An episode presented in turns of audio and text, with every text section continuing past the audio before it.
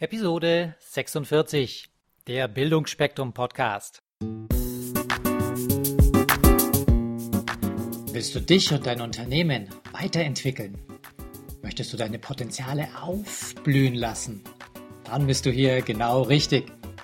Hier bekommst du Anregungen für eine stabile Lebensfreude und Erfolg in allen Rollen deines Lebens.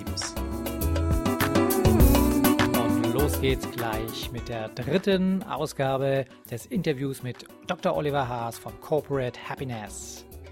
Jetzt kommt eine weitere sehr spannende, tiefgreifende Frage. Jeder Mensch, der erfolgreich ist, war das ja nicht von Anbeginn, sondern auf dem Weg zum erfolgreichen Sein gibt es viele Stolpersteine. Man ist mal gestürzt.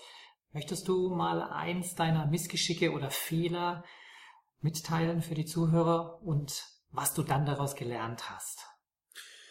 Ja, sehr gerne. Also ich glaube, dass jeder, der jetzt in so einem Gebiet tätig ist, wie ich es bin, schon seine persönliche Geschichte hat, ähm, dass er sich irgendwo mal selber erkannt hat.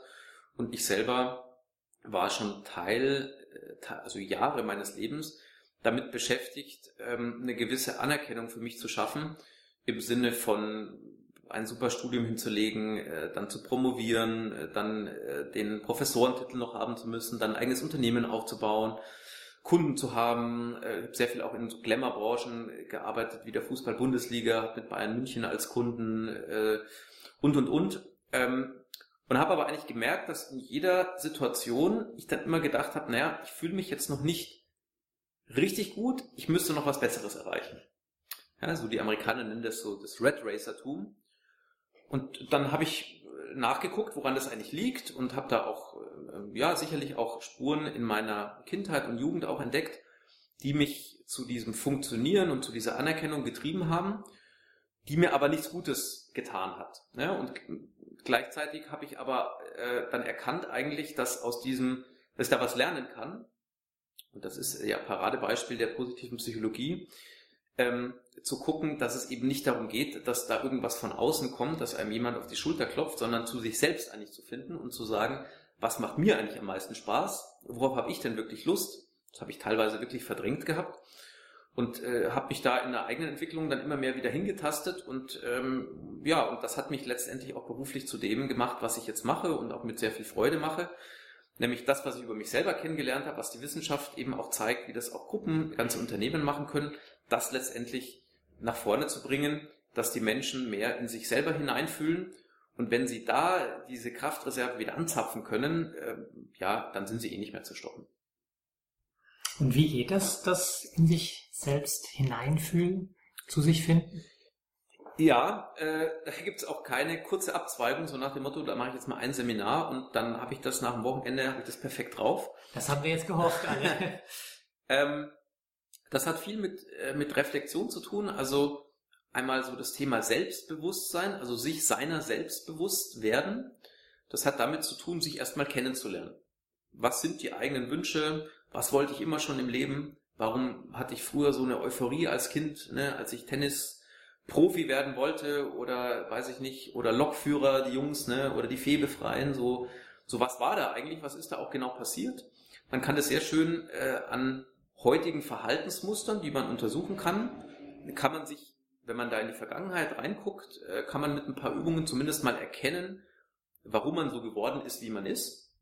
Und die Wissenschaft weiß ja seit acht, neun Jahren, dass sich diese Neuronen im Kopf, die sich im Laufe des Lebens verbunden haben, die unsere Erfahrungen speichern, dass die sich auch bis zum letzten Atemzug weiterentwickeln können. Und wenn man sich so ein bisschen gefunden hat, ähm, dann weiß man auch, wo man ansetzen muss und dann kann man das ganz gezielt sich weiterentwickeln. Das ist ein Prozess, der hört im Prinzip ein ganzes Leben nicht auf, weil man kann sich ja immer noch glücklicher fühlen, man kann immer mehr Blockaden abwerfen. Ähm, aber es sind zum Teil auch wirklich ja relativ banale Übungen, auch beispielsweise mal mal still da zu sitzen und mal zu gucken, warum bin ich eigentlich so unruhig? Ne? Warum warum schaffe ich es gar nicht mal eine Viertelstunde zu meditieren? Ähm, wie sieht es aus? Mache ich Sport? Habe ich das früher gemacht? Ähm, warum ist das völlig weggegangen? Wie ernähre ich mich? Also viele Sachen, die man vielleicht auch schon kennt. Ich glaube, dass die Wissenschaft jetzt nicht komplett was Neues entdeckt hat, aber sie hat es in gewisser Weise untersucht.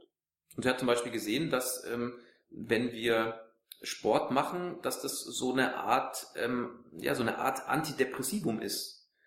Oder andersrum, dass wenn man keinen Sport macht, dass es so ist, wie wenn man eine Tablette nehmen würde eines Depressivums.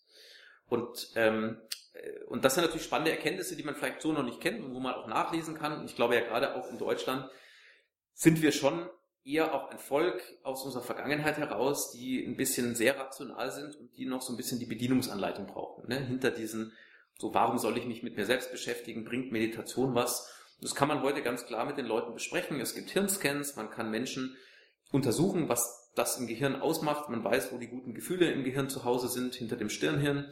Also man weiß viel, was sich da tut und das sollte ein bisschen Sicherheit geben, in diese Prozesse einzusteigen, die natürlich es auch seit ein paar tausend Jahren auch schon gibt, ähm, die wir aber zum Teil vielleicht auch aus Deutschland ein bisschen belächelt haben, ne? was da in Indien und den Buddhisten auch vielen anderen Völkern passiert. Oliver, jetzt hast du so schöne Dinge gesagt, die so absolut perfekt passen zu diesem Podcast, weil bei dem Bildungsspektrum Podcast geht es ja nicht nur darum, dass wir unser Wissen, das kognitive Wissen er erhöhen oder dass wir nur im Beruf erfolgreich werden, sondern es geht um die verschiedenen Lebenssäulen, die verschiedenen Hüte oder Lebensbereiche. Und du hast ja gerade angesprochen, wenn ich mich mental weiterentwickle und auch das mit dem Sport, was ich zum Thema Gesundheit zähle, dann, das habe ich so nicht gehört, wenn du keinen Sport machst, ist das wie die depressiv Pille, die ich einschmeiße. Und wenn ich Sport mache, brauche ich keine Medikamente mehr. Also da sieht man mal wieder, es reicht nicht aus, nur Gas zu geben in der Karriere. Ja, ihr müsst hier eine gewisse Lebensbalance finden. Absolut. Also man hat gezeigt, ähm, wie äh, die Amerikaner nennen das Peak Performance. Also wie entsteht eigentlich die allerbeste Performance? Und da ist so Stand der Wissenschaft, dass ähm, man zeigt, dass wir als Menschen keine Marathonläufer sind. Also wir sind nicht dafür gebaut, ich sag mal, den Zwölf-Stunden-Tag im Büro zu machen, was so, ne, so wie so ein Marathonläufer, 42 Kilometer, irgendwie alles machen zu können hintereinander, was einem so über den Schreibtisch läuft. Ähm, das führt dann dazu, dass man genauso ausgemergelt aussieht wie diese Marathonläufer, sondern wir sind von unserer Natur her eigentlich Sprinter. Das heißt, wir sind gemacht dafür, über einen gewissen Zeitraum absolut Vollgas geben zu können und brauchen genauso wie so ein Sprinter nach 100 Metern, brauchen auch eine richtige Entspannung danach. Und was sich gezeigt hat, es gibt da Untersuchungen, dass auch wir Menschen nicht nur den Tagesrhythmus haben, sondern auch so ultradiane Rhythmen. Das heißt, dass wir so nach 90 Minuten volle Konzentration und Beschäftigung mit einem Thema es am besten der, dieser Peak Performance, dieser höchsten Leistung dient, eine Viertelstunde komplette Entspannung zu machen. Wobei komplette Entspannung nicht heißt, dass man auf den Balkon geht und dann auf dem iPhone seine E-Mails checkt äh, oder nochmal ein Telefonat macht, sondern Entspannung heißt, dass was einen wirklich entspannt. Das kann ein Spaziergang sein, nichts zu tun, das kann sein, draußen eine Kleinigkeit essen. Ähm, und das wäre eigentlich so ein bisschen auch die Kunst, zu gucken, wie kann ich das in meinem Arbeitsalltag selber integrieren oder wenn ich Mitarbeiter habe, wo gibt es Möglichkeiten, sowas zu tun? Es wird auch nicht immer gehen? Also in der Hotellerie können Sie nicht dem Kellner sagen, mach jetzt mal 20 Minuten gar nichts, weil die, die Leute auf der Terrasse dann sagen, wo bleibt mein Essen? Aber, das, Aber die können sich doch auf der Terrasse entspannen. ja, genau. Oder dann gleichzeitig, dann hat man schon was für die Happiness der Gäste gleich mitgemacht. Aber da fehlt es dann zum Teil auch an Modellen, aber sich erstmal bewusst zu werden, wie entsteht Leistung, ähm, dann merkt man eben, dass wir zum Teil auch mit unserem 8-9-Stunden-Tag, den wir so ganz normal als Gewohnheitstier Mensch machen, dass es da klar ist, dass wir nicht die höchste Leistung bringen. Und das war auch schon wieder die dritte Folge des Interviews.